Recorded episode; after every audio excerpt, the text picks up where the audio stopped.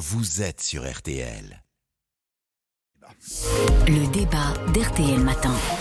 1 200 000 personnes hier dans les rues de France selon la police, alors que les syndicats eux, annoncent plus de 2 millions et demi de manifestants, en hausse en tout cas par rapport au 19 janvier dernier. Le gouvernement peut-il ignorer cette mobilisation massive d'hier contre sa réforme des retraites? C'est la question de notre débat ce matin. Bienvenue Stéphanie Rist. Vous êtes euh, député Renaissance euh, du département euh, du Loiret et rapporteur général de la Commission des affaires sociales à l'Assemblée, ce qui doit être un sacré boulot. Bonjour Thomas Ménager.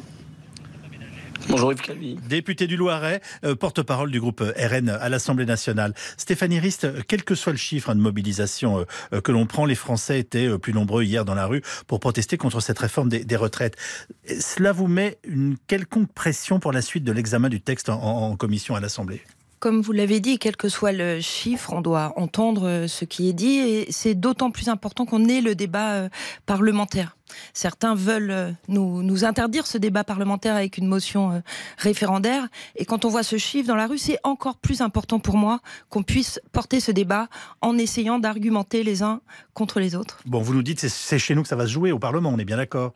Oui, In Enfin, je crois que c'est vraiment le socle de notre démocratie pour pouvoir expliquer chacun des programmes s'il y en a pour certains. Est-ce que vous entendez avec plus d'attention les demandes des manifestants sur l'âge de départ, la pénibilité ou le nombre de trimestres?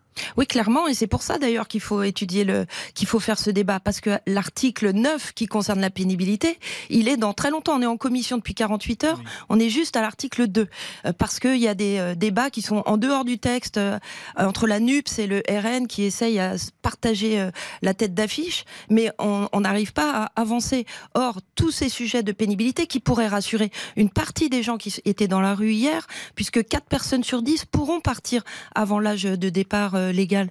Euh, Thomas Ménager, euh, Stéphanie Rist est tout simplement en train de dire que vous empêchez en ce moment les amendements et l'évolution possible de cette loi. Alors, nous ne vivons pas la même commission des affaires sociales. C'est la NUPES qui, depuis euh, lundi, euh, bloque avec des centaines d'amendements, des milliers d'amendements. Nous, nous avons déposé des amendements, notamment de suppression, 75 amendements, ce qui est très modeste, volontairement, pour aller notamment sur l'article 7, qui est le fond de cette réforme. Quand j'entends ma collègue euh, Stéphanie Ries dire que nous voulons stopper le débat en allant sur une motion référendaire, non. Nous, nous croyons au peuple, nous croyons à ce que les Français puissent s'exprimer sur cette réforme, et c'est pour la raison pour laquelle le Rassemblement national a déposé une motion référendaire, c'est-à-dire donner la possibilité aux Français de s'exprimer par référendum. Ma collègue dit euh, qu'elle entend, elle entend ces manifestations, mais elle ne les écoute pas. Nous, nous appelons le gouvernement à reculer et à écouter les Français qui sont nombreux à s'opposer à cette réforme. Stéphanie Rist. Oui, Thomas Ménager dit euh, qu'il faut une euh, motion référendaire, mais je crois surtout que c'est parce que ils n'ont pas à proposer des choses. D'ailleurs, quand on regarde leurs 31 amendements seulement en commission, il n'y a pas, c'est juste des amendements de suppression. Moi, ce que je trouve important dans ce débat qui doit avoir lieu, c'est comment on maintient notre système par répartition, qui est un maintien de solidarité, qui est un système de solidarité, notamment pour les plus fragiles. Et le, RN n'a pas de proposition. Entre des âges qui ont évolué au fur et à mesure des campagnes de Marine Le Pen, nous ne voyons pas dans les amendements, puisqu'il s'agit juste de tout supprimer la loi, il n'y a pas de proposition pour enrichir ce texte. Je crois que mon collègue euh, rapporteur général n'a pas lu le programme de Marine Le Pen. Nous avons évolué sur l'âge en passant de 60 à 62 ans uniquement pour ceux qui ont commencé après 20 ans parce que euh, le contexte est aujourd'hui euh, difficile du fait notamment des 600 milliards de dettes d'Emmanuel Macron. Mais nous continuons à avoir une réforme de justice sociale qui permettra à ceux qui ont commencé tôt, ceux qui ont commencé avant 20 ans, à partir dès 60 ans avec 40 annuités. Et nous avons des amendements de fond. Nous réintégrons notamment les quatre critères de pénibilité supprimés par Emmanuel Macron, notamment les charges lourdes, la manutention euh, de charges lourdes, les postures pénibles, les risques chimiques, euh, parce que moi je suis euh, fils de couvreur et mon père est exclu de l'ensemble des critères de pénibilité aujourd'hui suite aux décisions d'Emmanuel Macron en 2019. Donc nous avons des amendements de fond, mais nous avons surtout, c'est vrai, des amendements de suppression puisque cette réforme dans sa globalité est injuste et nous souhaitons mettre en échec le gouvernement sur cette réforme. Alors vous venez de nous dire que vous étiez vous-même familialement concerné et touché par cette réforme. Or il se trouve que votre parti n'appelle pas formellement à la grève, mais Marine Le Pen soutient les demandes des manifestants cette mobilisation a-t-elle un quelconque poids sur, l'avenir du texte? Je pense que chacun dans son couloir doit avancer, les syndicats, les Français, et les parlementaires. Nous, notre rôle de député euh, au Rassemblement national, c'est d'être dans l'hémicycle, c'est d'être en commission, c'est d'être présent et de faire le travail pour lequel nous avons été élus. Après, euh, nous encourageons toutes les protestations dès lors qu'elles sont pacifiques, qu'elles se font dans le calme, qu'elles ne bloquent pas le pays, qu'elles ne rajoutent pas de la souffrance aux Français. Nous ne sommes pas pour bordéliser le pays, euh, à la différence de la NUPES, nous ne sommes pas pour bloquer le pays, mais nous sommes pour que chacun puisse s'exprimer. Et c'est pour cette raison que nous aussi, nous portons cette euh, demande de référendum. Stéphanie Rist, est-ce que vous ne craignez pas un durcissement des grèves, qui serait par exemple des blocus, des actions radicales plus, plus contraignantes? La pression en ce moment, elle est sur le gouvernement. On a des sondages comme on en a rarement vu, une mobilisation même moi, dans ma vie de journaliste, comme ça, je n'en ai pas vu. Et une unanimité entre les, entre les syndicats euh, qui est euh, quasiment stupéfiante.